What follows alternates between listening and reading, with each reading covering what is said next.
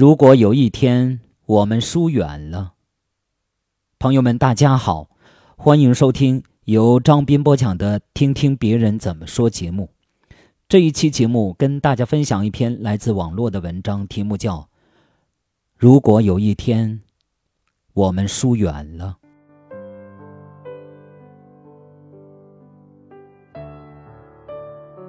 如果有一天我们疏远了，一定是你太忙。我太累了，没有太多的时间联络，没有过多的精力交谈，渐渐的也就变淡了。如果有一天我们疏远了，一定是出现矛盾了。你不说，我不问；你装傻，我沉默。谁也没有主动认错，慢慢的也就生分了。如果有一天我们疏远了，一定是你失望了，我寒心了。做不回从前的关系，找不到原有的默契，慢慢的无话可说，渐渐的有了距离。如果有一天我们疏远了，请你一定要记得，我们一起哭过、笑过、闹过。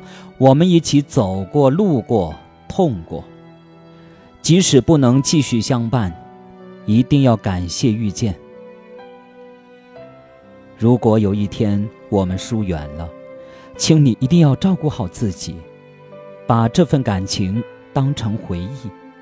希望在你的脑海里，我带给你的只有美好和快乐，没有怨恨和伤心。